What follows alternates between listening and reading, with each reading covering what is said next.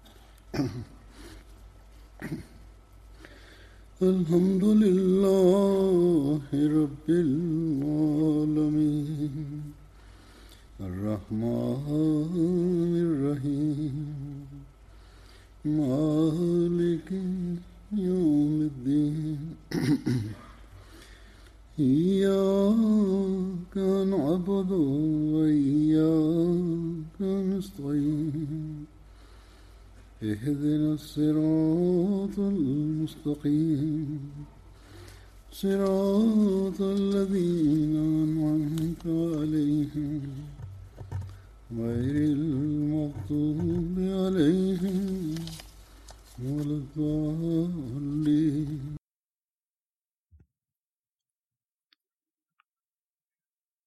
J'avais commencé une série de sermons sur les compagnons de Badr du saint prophète Mohammed sallallahu alayhi wa sallam. Je mentionnerai d'autres compagnons aujourd'hui. En raison de ma tournée et en raison des différentes jalsa, il y a eu une interruption dans cette série de sermons.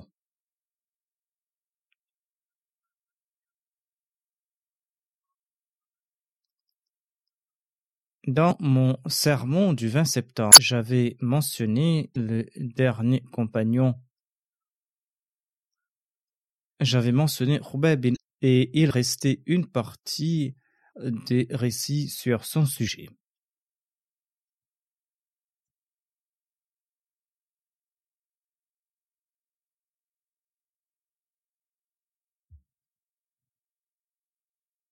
Je disais qu'avant de tomber en martyr, Robert bin Adi avait demandé à Allah de transmettre ses salutations au saint prophète Mohammed sallallahu alayhi wa.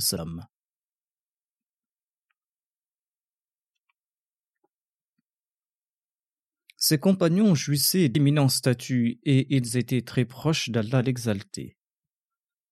Et en retour, ayant le traitement de Dieu en leur faveur.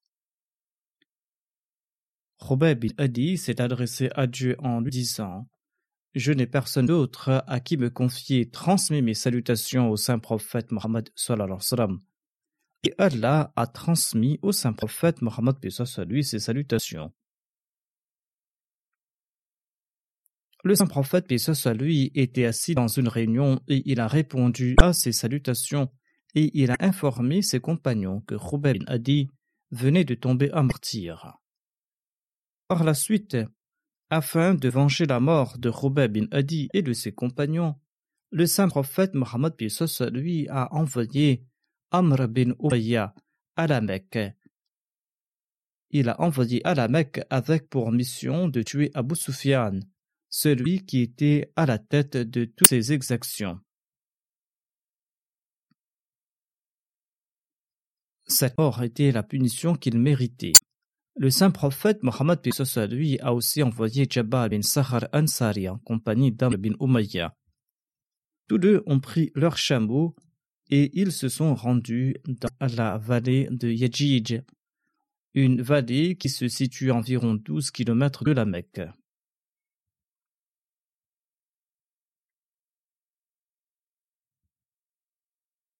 Ils ont laissé donc leur monture dans cette vallée et ils sont rentrés à la Mecque la nuit tombant. Jabbar a dit à son compagnon Amr si seulement nous pouvions faire la tawaf de la Kaaba. Et si seulement nous pouvions aussi accomplir de la carte de la Soila dans l'enceinte de la Karba. Amr bin Umayya a expliqué que les Korachites passent la soirée de leur maison après le dîner et qu'ils pouvaient se faire repérer par les Korachites. Mais Jabbar l'a rassuré en disant qu'il n'en serait pas ainsi, Inch'Allah. Al relate Nous avons fait la tawaf de la Karba et nous avons aussi accompli de la carte de prière. Ensuite, nous sommes sortis chercher Abu Sufyan. Par Allah, nous étions en train de marcher quand un m'a reconnu. Il m'a reconnu et il s'est exclamé C'est Amr bin Umayya. Il est certainement venu commettre quelque méfait ici à la Mecque. Sur ce, j'ai dit à mon compagnon qu'il valait mieux prendre la fuite. Ainsi, nous avons quitté ces lieux au plus vite pour atteindre Utagne. Les Mécois sont sortis à notre poursuite et lorsque nous avons atteint le sommet de la montagne, ils sont retournés déconfits. Nous avons descendu de la montagne pour nous cacher dans une grotte et nous nous sommes cachés sous les rochers et nous y avons passé la nuit. Le matin, un Koraïchite est passé par là avec son cheval, nous nous sommes cachés de nouveau dans la grotte, et je me suis dit que s'il nous a vus, il va faire du bruit. Ainsi, il fallait mieux le tuer. J'avais en ma possession un poignard que j'avais préparé pour Abu Sufyan. Ainsi, je lui ai donné un coup de poignard à la poitrine, et il a lancé un grand cri, un cri qui a alerté les gens de la Mecque. Ensuite, je suis retourné à ma place pour me cacher. Lorsque les Mécois sont arrivés auprès de lui, ce Mécois prenait ses derniers souffles. Ses compagnons lui demandaient qui l'avait attaqué et il a répondu que c'était Amr bin Umayya avant de rendre l'âme sur place. Mais il n'a pas pu indiquer notre cachette. À l'époque, si l'ennemi avait eu vent de leur emplacement, ils auraient été tués en raison de l'inimitié qui existait entre eux. D'ailleurs, Amr s'était dit que si l'autre les avait vus et qu'il allait informer, eh bien les Mécois allaient se mettre à leur poursuite pour les tuer. Ainsi, ils ont dû prendre cette mesure défensive. Amr ajoute L'individu n'a pas pu informer les Mécois de l'asement et ils l'ont pris avec eux. Dans la soirée, j'ai dit à mon compagnon que nous étions à l'abri. Ainsi, nous avons quitté la Mecque pour nous rendre à Médine durant la nuit et nous sommes passés à côté de quelques individus qui surveillaient la dépouille de Roubaix bin Radi. L'un d'entre eux a vu Amr et s'est exclamé Par Dieu, la démarche de celui-là ressemble fortement à la démarche d'Amr. Si Amr n'était pas à Médine, j'aurais juré qu'il s'agissait d'Amr bin Umayya en personne. Ainsi Allah leur a couvert les yeux. Amr relate Lorsque Jabbar est arrivé tout près du bois où pendait la dépouille de Khubay bin Adi, eh bien, il l'a enlevé et il a pris la fuite. Les autres l'ont poursuivi. Selon un autre récit, ces personnes étaient ivres et certains étaient éveillés, d'autres somnolés.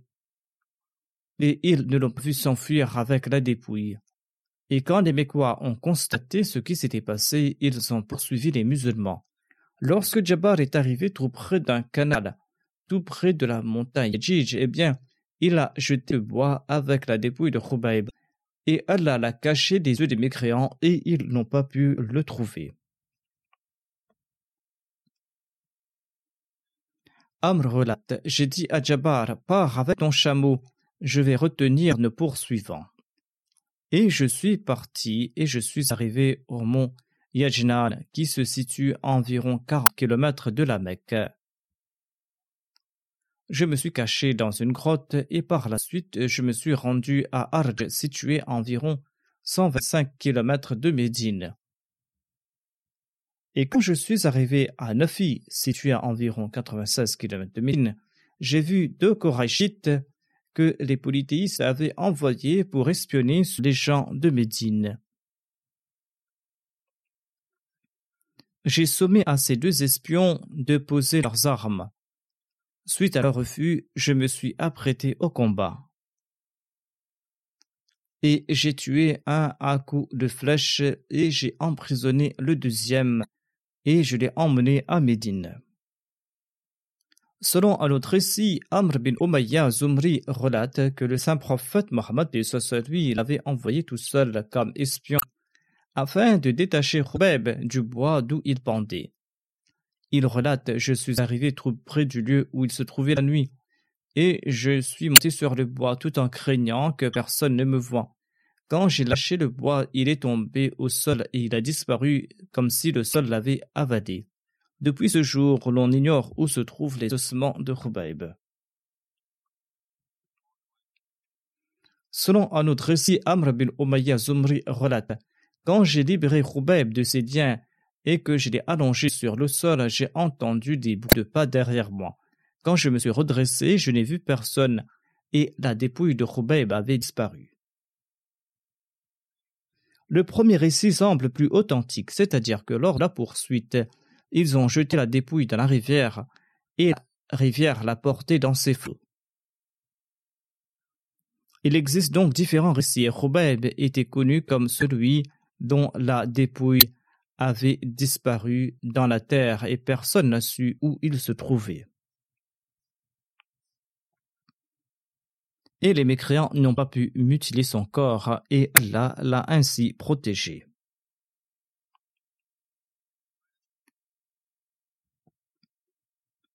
Selon un récit, Khubayb bin Ali était séquestré chez Hujair bin Abu Ihab. Hujair qui avait une femme esclave du nom de Mawiya. Les mécréants attendaient la fin des massacrés afin de pouvoir exécuter Khubayb. Mawiya a embrassé l'islam par la suite et elle était une bonne musulmane. Elle relatait par la suite Par Allah, je n'ai vu personne de meilleur que Khubayb je l'observais tandis qu'il était enchaîné. À l'époque, il n'y avait pas trace de raisin dans la région. Or, Khubayb avait entre les mains une grappe de raisin aussi grosse que la tête d'une personne. C'est-à-dire, c'était une très grosse grappe de raisin. Et il en mangeait. C'était là la provision divine et rien d'autre. Il récitait le Coran lors de la prière de et les femmes pleuraient en l'écoutant et elles avaient pitié de Khubayb. Un jour, je lui ai demandé s'il avait besoin de quelque chose. Non, a répondu Khubayb, avant de demander un peu de fraîcheur. Et il m'a aussi demandé de ne pas lui offrir de la chair des animaux tués au nom des idoles. Il m'a demandé de l'informer quand on décidera de son exécution.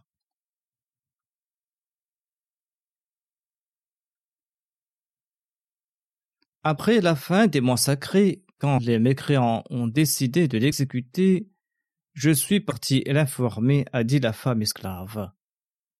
Elle ajoute, par Allah, il ne s'est pas soucié de son exécution. Et il m'a demandé de lui donner un rasoir afin qu'il puisse se raser.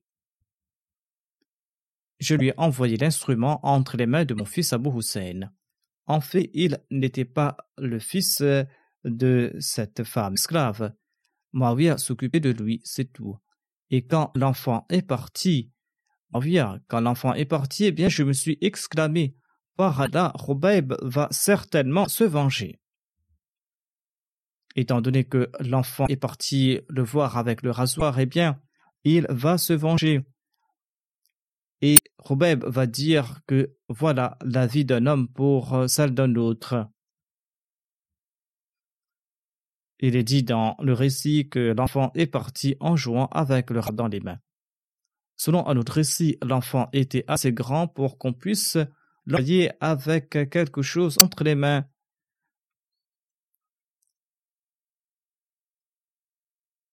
Et Marwia s'est dit que Robeb tuera l'enfant étant donné qu'on avait décidé de l'exécuter.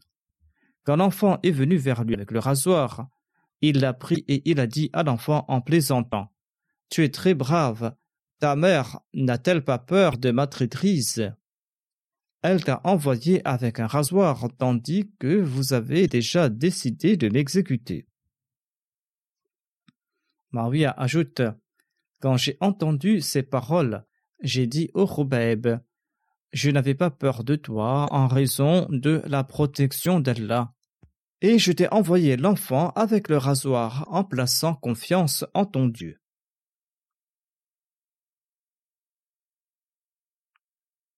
Je ne t'ai pas envoyé mon fils pour que tu le tues. Khubeb a répondu Je ne vais certainement pas le tuer. Notre religion nous interdit la perfidie. Maria ajoute Je l'ai informé qu'on allait bientôt l'exécuter, qu'on allait l'exécuter le lendemain matin. Le jour suivant, on l'a emmené enchaîné à Tamim. Tamim qui est situé à environ 5 km de la Mecque dans la direction de Médine. Femmes, enfants, esclaves et nombre de Mécois sont sortis de la ville pour assister au spectacle de l'exécution de Khobeb. Et il n'y avait personne dans la ville selon ce récit.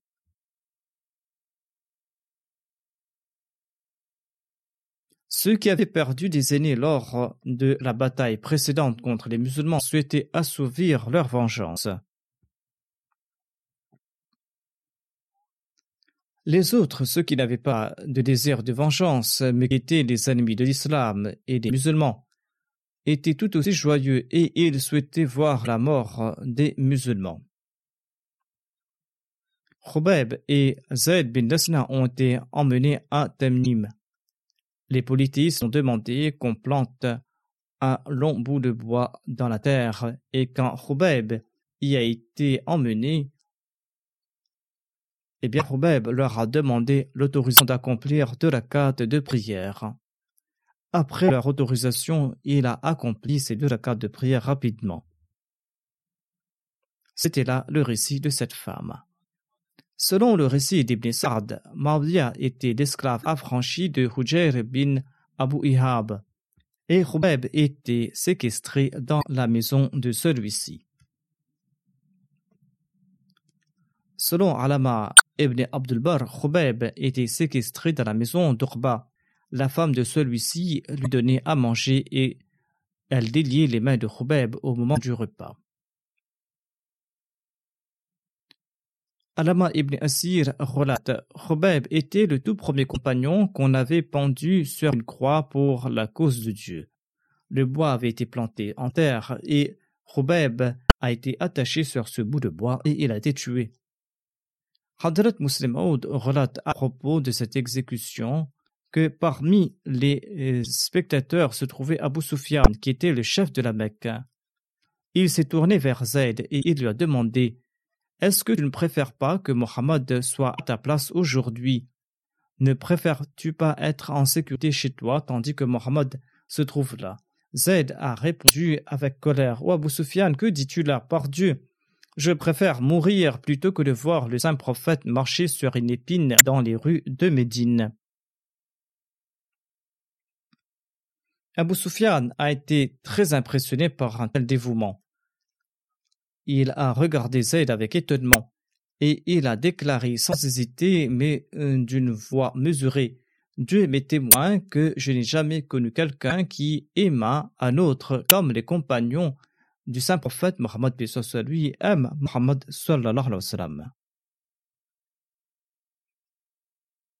Ainsi donc, tel était l'amour, telle était la fidélité et le dévouement des compagnons à l'égard du saint prophète Mohammed sallallahu alayhi wa sallam. Et on constate aussi le traitement de Dieu à leur égard. Khubeb avait dit Étant donné que j'offre ma vie pour la cause d'Allah, eh bien, peu importe la direction dans laquelle mon corps va tomber. Cela m'importe peu que mon corps tombe à droite, à gauche, devant ou derrière. Mon seul désir est de mourir pour la cause d'Allah. Mon seul désir avant de mourir était de se prosterner devant Dieu et d'accomplir deux rakats de prière.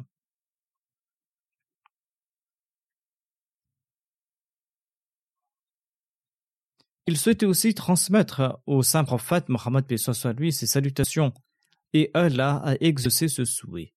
Et il a transmis au saint prophète Mohammed lui ses salutations. Son amour pour le saint prophète Mohammed lui était tel qu'il ne souhaitait pas qu'une épine ne blesse le pied du saint prophète Mohammed lui pour qu'il puisse avoir la vie sauve en retour. Ses compagnons ne souhaitaient pas que le saint prophète ne souffre le moindrement, et ils ne s'étaient même pas souciés de leur vie.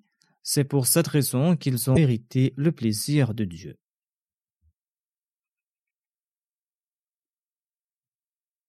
Le prochain compagnon se nomme Abdullah bin Abdullah bin Ubay bin Saloul. Abdullah appartenait au clan Banu Auf de la tribu Khazraj des Ansar. Abdullah était le fils d'Abdullah bin Ubay bin Saloul, qui était le chef des hypocrites. Abdullah était un compagnon très fidèle et dévoué. Sa mère se nommait Khawla bint Munzir. Abdullah se nommait Khubab à l'époque de l'ignorance, et le saint prophète Mohammed lui a changé son nom en Abdullah en disant que Khubab était le nom de Satan. Saloul était la grand-mère maternelle de Labin Ubay, le chef des hypocrites. Elle était originaire de la tribu Rouza. Ubay était plus connu en raison de sa mère et c'est pour cette raison qu'il était connu comme Abdullah bin Ubay bin Saloul. Abdullah bin Ubay bin Saloul était aussi le fils de la tante d'Abu Amir le moine. Abu Amir évoquait l'avènement du saint prophète Mohammed en disant qu'un prophète allait bientôt apparaître dans leur peuple et qu'il fallait croire dans ce prophète. À l'époque de l'ignorance, Abu Amir le moine portait des vêtements épais et il menait une vie d'ascèse. Mais lorsque Allah a suscité le saint prophète Mohammed lui, au lieu d'accepter le saint prophète, comme Abu Amir l'encourageait aux autres, eh bien, Abu Amir est devenu jaloux et il s'est rebellé contre le saint prophète Mohammed lui et il a adopté la voie de l'incroyance. D'ailleurs, il est sorti avec les polythéistes afin de combattre le saint prophète Mohammed lui à Badr. Et après quoi, le saint prophète lui a donné le nom de Fasik. Les enfants d'Abdullah se nommaient Obada, Juleha, Haifama, Khawla et Omama. Ayant accepté l'islam, Abdullah est devenu un très bon musulman et il faisait partie des grands compagnons. Abdullah a accompagné le saint prophète Mohammed pour la bataille de Badr, la bataille d'Uhud et à toutes les autres batailles menées par le saint prophète lui. Abdullah savait lire et écrire et Aïcha a relaté de nombreux hadiths rapportés par Abdullah. Abdullah était aussi un des scribes des révélations divines.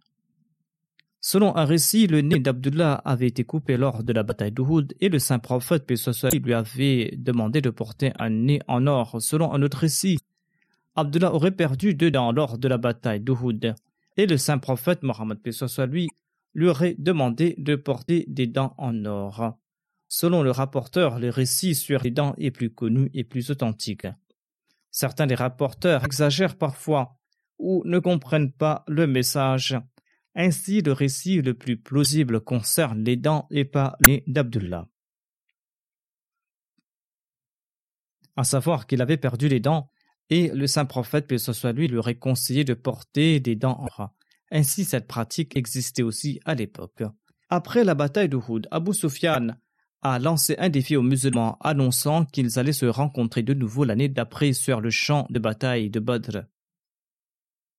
Hazrat Mizabashir Ahmad Sab relate cet incident en puisant dans divers recueils historiques et il en a fait mention dans son livre Sirat Khatam nabi Il déclare après la bataille d'Uhud, tout en revenant du champ de bataille, Abu Sufyan a défié les musulmans disant qu'ils se rencontreraient de nouveau l'année suivante à Badr et le saint prophète a accepté ce défi. Ainsi, l'année suivante, à la fin du mois de Shawwal, en l'an 4 de l'Égypte, le saint prophète Mohammed lui est sorti de Médine avec une force de 1500 compagnons et il a choisi Abdullah bin, Abdullah bin Ubay comme amir en son absence. Abdullah était le chef de Médine en l'absence du saint prophète Mohammed lui. Abu Sufyan bin Harb est lui aussi parti de la Mecque avec une armée de 2000 Korachites. Cependant, malgré la victoire à Uhud et malgré cette grande force qu'il avait avec lui, il était craintif. Et même s'il s'était voué à détruire l'islam, il ne souhaitait pas affronter les musulmans jusqu'à ce qu'il puisse rassembler une force plus importante. Il était toujours à la Mecque lorsqu'il a envoyé à Médine un certain Ouaim qui appartenait à une tribu neutre, et il lui a vivement recommandé d'intimider et de menacer les musulmans en fabriquant des histoires pour les empêcher de partir pour la bataille. Ainsi donc, ce Noaim est venu à Médine et il a relaté de fausses histoires sur la préparation, sur la force, sur le zèle et sur la fureur des Korachites. Et il a créé un état d'agitation et de peur à Médine. Il a eu du succès sur le point que ceux qui étaient faibles de foi ont commencé à avoir peur de prendre part à cette bataille. Cependant, le saint prophète, puis soit lui, encouragé les musulmans de sortir et dans son discours, il a déclaré que nous avons déjà accepté le défi de mécréants et nous avons promis de partir à cette occasion. Conséquent, nous ne pouvons pas revenir en arrière. Et même si je dois partir seul pour la bataille, eh bien, je m'en irai seul face à l'ennemi. Ainsi, la peur des gens s'est envolée et ils se sont préparés à partir en compagnie du saint prophète Mohammed soit lui avec beaucoup de zèle et de sincérité. Ainsi, le saint prophète soit lui est parti de Médine avec 1500 compagnons et à l'opposé, Abu Sufyan est sorti de la Mecque avec ses 2000 guerriers. Cependant, la puissance de Dieu était telle que les musulmans atteignirent Badr conformément à leur promesse. Mais l'armée des Korachites a avancé avant de retourner à la Mecque. On raconte qu'Abu Sufyan a appris l'échec de Noaim, Noaim qu'il avait envoyé pour effrayer les musulmans. Et lorsqu'il a su que Noaim n'a pas eu de succès dans ses tentatives, eh bien Abu Sufyan a pris peur et il est rentré avec son armée.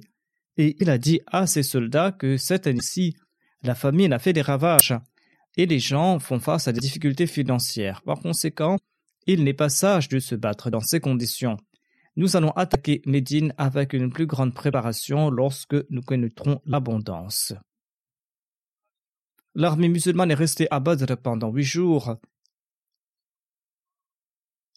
Et au début du mois Vukada euh, se tient une foire tous les ans. Et de nombreux musulmans ont fait du commerce et ils ont généré des profits importants.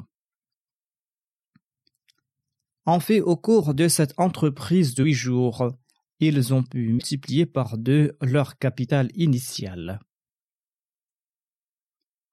Et lorsque la foire a pris fin et que l'armée des Korachites n'est pas arrivée, eh bien le saint prophète Mohammed lui a quitté Badr et il est retourné à Médine. Les Korachites, quant à eux, sont retournés à la Mecque et ils ont commencé à se préparer pour une attaque sur Médine. Cette expédition militaire est connue sous le nom de Razwa de Badr al-Morid.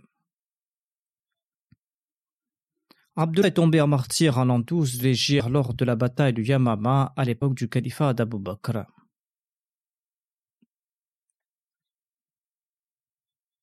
Le recueil d'Al-Bukhari mentionne un récit à propos d'Abdullah bin Ubay bin Saloul, le père d'Abdullah, ce compagnon du saint prophète, puis soit lui.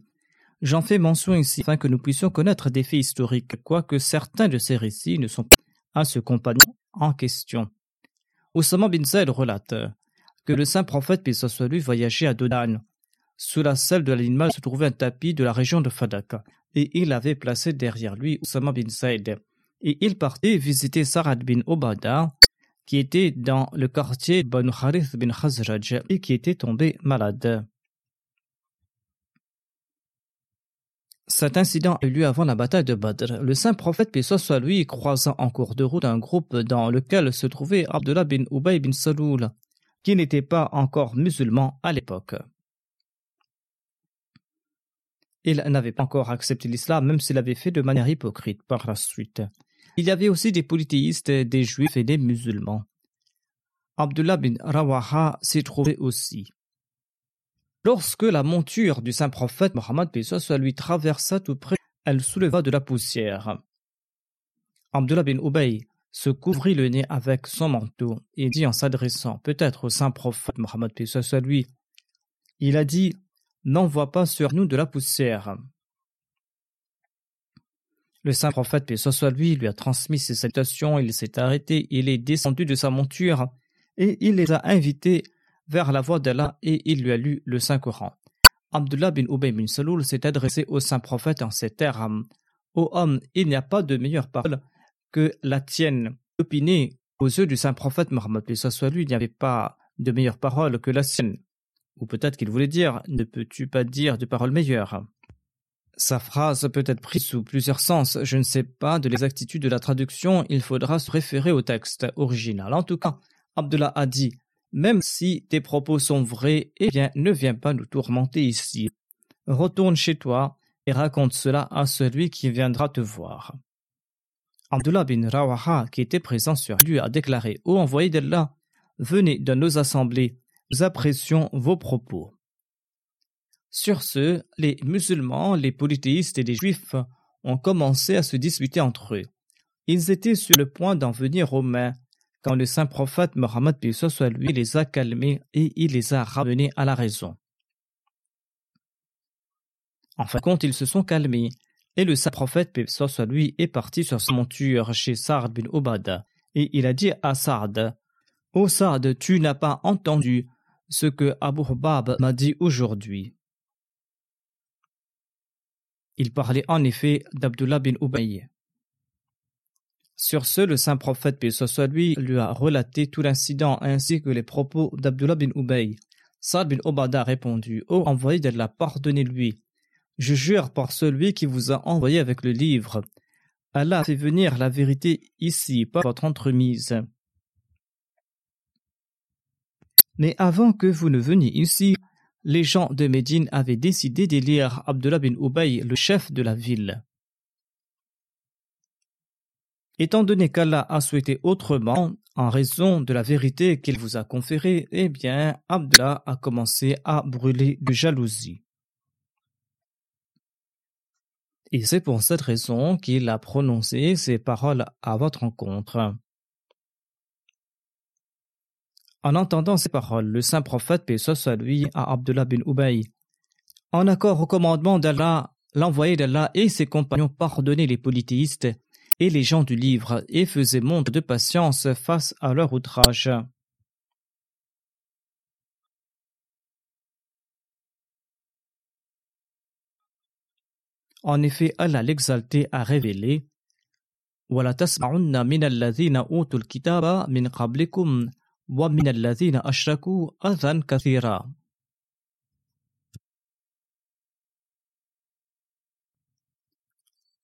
il est dit, vous entendrez sûrement beaucoup de choses blessantes de la bouche de ceux à qui le livre a été transmis avant vous, et des polythéistes.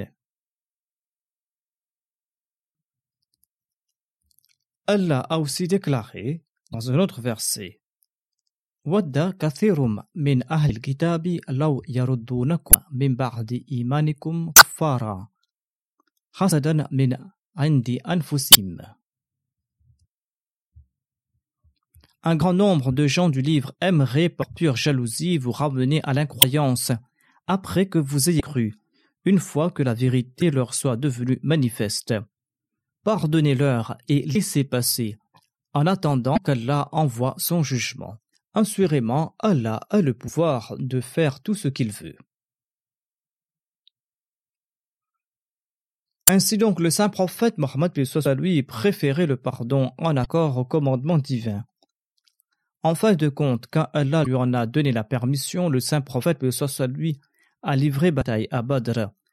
Et lorsqu'Allah a fait mourir de grands chefs de Korachites lors de cette bataille, eh bien, Abdullah bin Ubay et ses suivants qui étaient des polythéistes et des idolâtres, ont conclu que la communauté de l'islam avait pris de l'ampleur, et ils ont prêté allégeance au saint prophète Mohammed lui et ils se sont convertis à l'islam. En fait, c'est en constatant la victoire des musulmans à Badr qu'ils ont pris peur et qu'ils ont embrassé l'islam. Comme je l'ai dit, ces récits ne sont pas liés directement à un compagnon du saint prophète, J'en fais mention ici afin que l'on puisse connaître certains faits historiques. Hazrat Bashir Ahmad Saeb a commenté sur le comportement d'Abdullah bin Ubay bin Saloul. Avant la bataille d'Uhud, le saint prophète Mohammed lui a rassemblé les musulmans. Et il leur a demandé conseil au sujet de cette attaque des Koraïchites. Devait-il rester à Médine ou livrer bataille à l'ennemi à l'extérieur? Abdullah bin Ubay bin Saloul, qui était en réalité un hypocrite et qui était devenu apparemment un musulman après la bataille de Badr, faisait également partie de cette réunion c'était la première fois que le saint prophète, paix soit lui, l'invitait à participer à cette consultation. Avant de commencer, le saint prophète a mentionné l'attaque des Korachites et leur intention sanguinaire. Ensuite, il a déclaré la nuit dernière, dans un rêve, j'ai vu une vache, j'ai vu aussi que le bout de mon épée s'était cassé. Ensuite, j'ai vu qu'on égorgeait la vache et j'ai vu aussi que je plaçais ma main dans une armure très solide. Selon un autre récit, il avait déclaré que je me suis vu monter sur un bélier. Les compagnons ont demandé au messager d'Allah comment avez-vous interprété ce rêve. Le saint prophète Mohammed lui a répondu J'ai compris que l'égorgement de la vache signifie que certains de mes compagnons vont tomber à martyr. Le fait de casser la pointe de mon épée est une indication du martyr d'un de mes proches, ou peut-être que je serai moi-même victime d'une blessure dans la bataille. Et pour ce qui est de placer ma main dans l'armure, j'ai compris qu'il est plus approprié de repousser cette attaque de l'ennemi à l'intérieur de Médine. Selon l'interprétation du saint prophète, paix soit lui, être monté sur le bélier symbolise la mort d'un chef euh, de l'armée des Korachites, c'est-à-dire son porte-drapeau, entre les mains des musulmans. Le saint prophète, paix soit lui, a demandé conseil à ses compagnons sur la démarche à suivre après avoir pesé le contre de la situation actuelle, et étant peut-être quelque peu influencé par le rêve du saint prophète, soit lui, certains éminents compagnons ont déclaré qu'il était plus approprié de rester à Médine et de s'y battre. Abdullah bin Ubay bin Saloul, le chef des hypocrites, a proposé la même chose. Le saint prophète, paix lui, a aussi préféré cette proposition. Il a déclaré Il semble plus avantageux pour nous de rester à Médine pour y livrer bataille. Cependant, la majorité des compagnons, et en particulier les jeunes hommes qui n'avaient pas participé à la bataille de Badr et qui souhaitaient servir la religion en tombant en martyr, eh bien, cela avait insisté avec force pour qu'ils quittent la ville et pour qu'ils se battent dans un champ ouvert. Ce groupe a présenté son opinion avec une telle insistance que, lorsque le saint prophète a été témoin de leur zèle, il a accepté leur proposition et il a décidé que les musulmans combattraient les mécréants sur un terrain ouvert. Après la prière du vendredi, le saint prophète Mohammed lui a publiquement exhorté les musulmans à chercher la récompense spirituelle à travers le djihad pour la cause d'Allah, en participant dans cette bataille. Par la suite, le saint prophète lui s'est rué et il a porté son turban. Il a revêtu son équipement ses armures et il a pris ses armes avec l'aide d'Abu Bakr et d'Omar et il est sorti au nom d'Allah.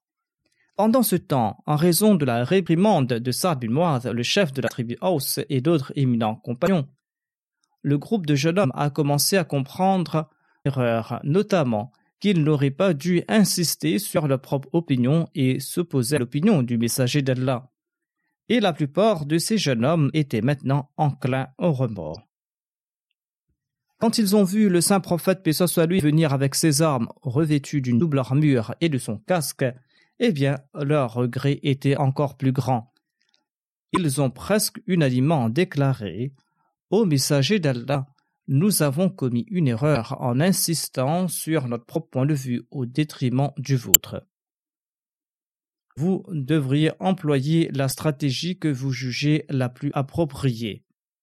Si Dieu le veut, ce plan sera très béni.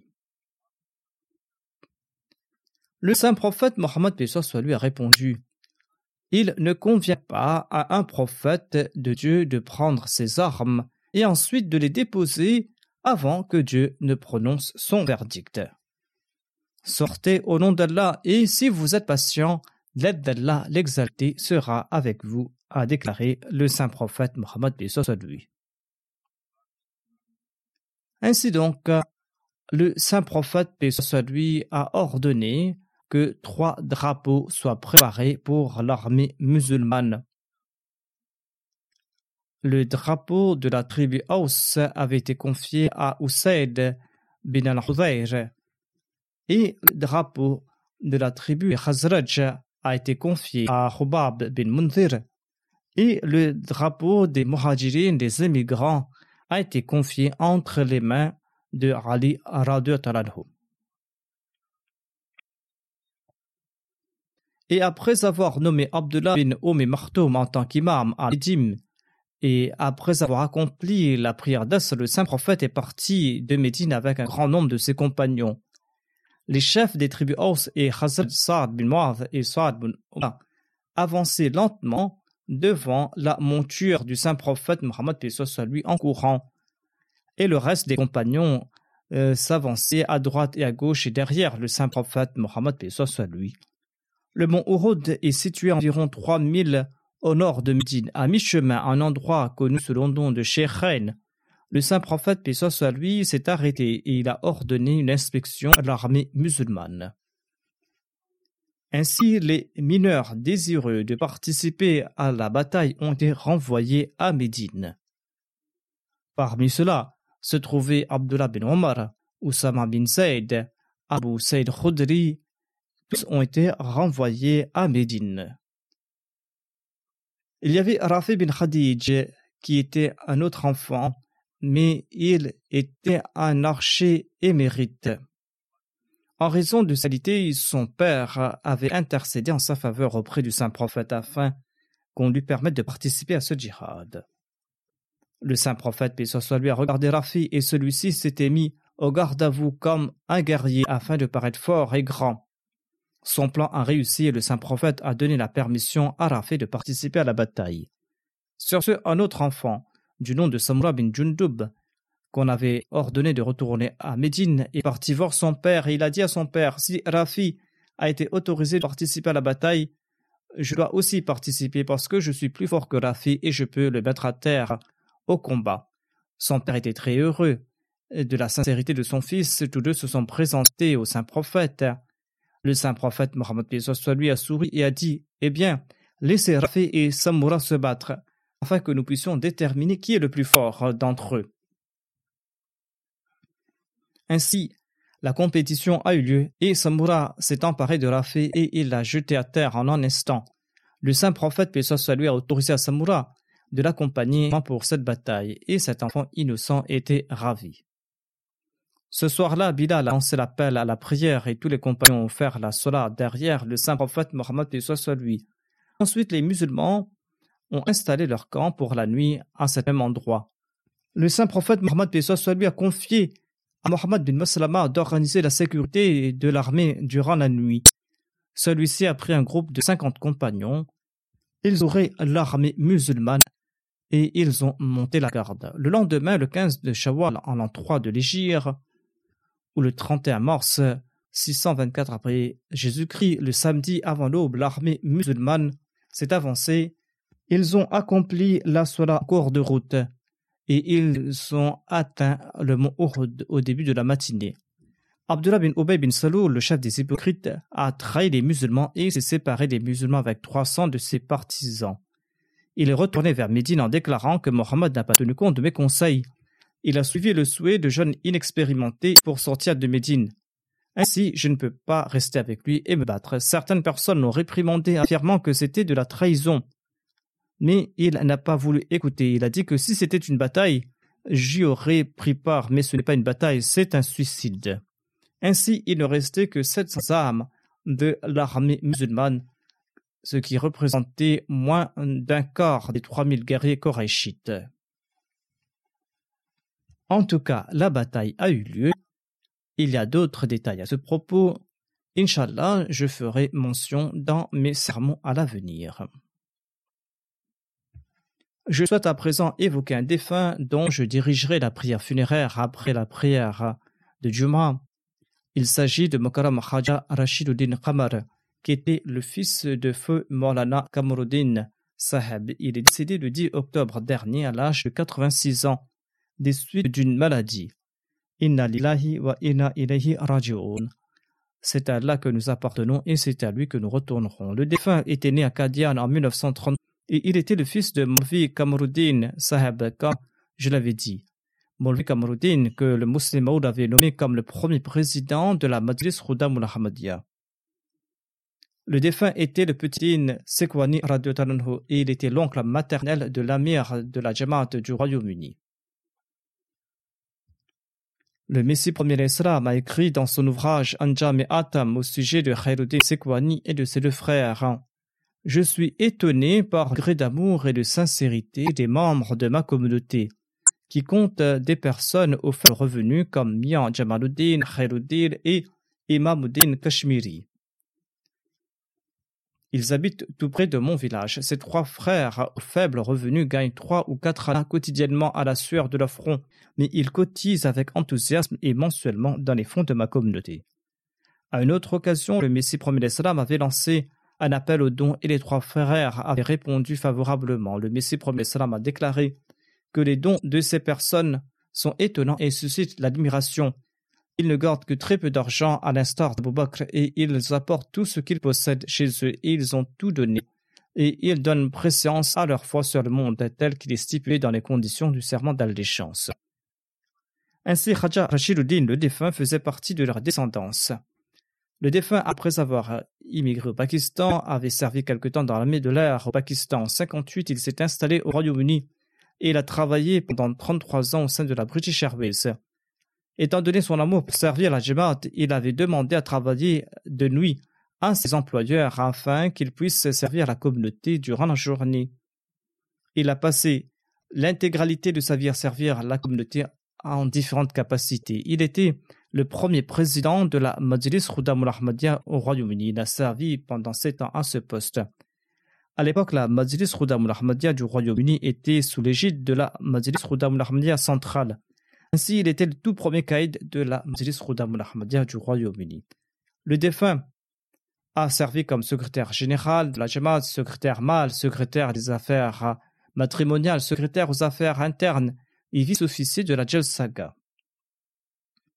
Raja Sahib possédait de nombreuses qualités. Il avait un grand respect pour le califat, un grand amour pour le califat. Il avait un grand respect pour les anciens de la Jamaat, pour les missionnaires et les serviteurs de la communauté.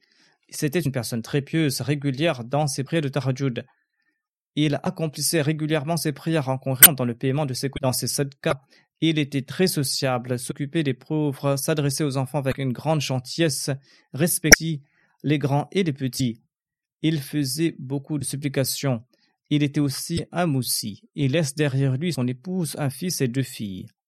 Il avait aussi une sœur et trois frères.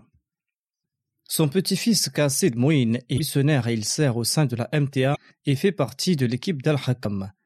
Kassid Mouin Saab écrit Je passais mon week-end chez mon grand-père et j'ai eu l'occasion de l'observer de très près.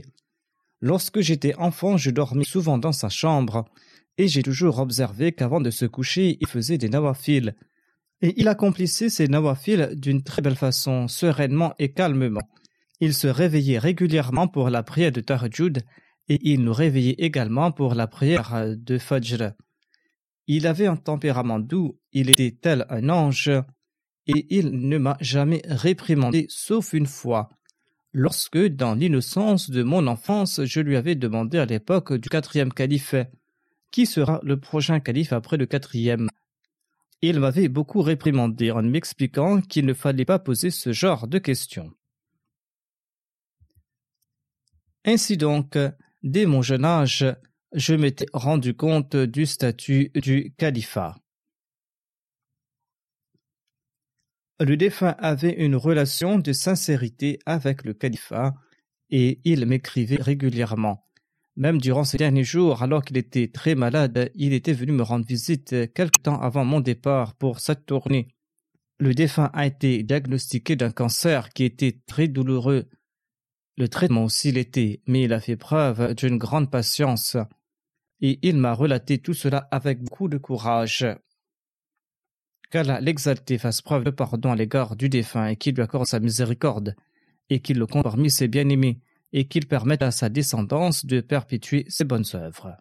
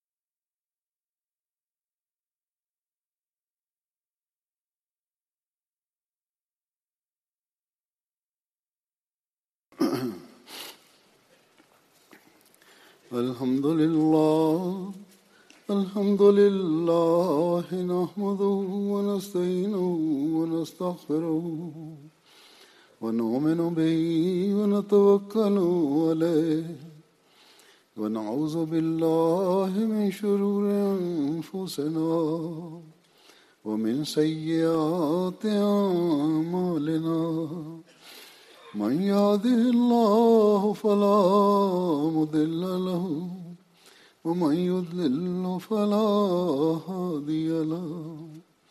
ونشهد أن لا إله إلا الله ونشهد أن محمدا عبده ورسوله. عباد الله رحمكم الله.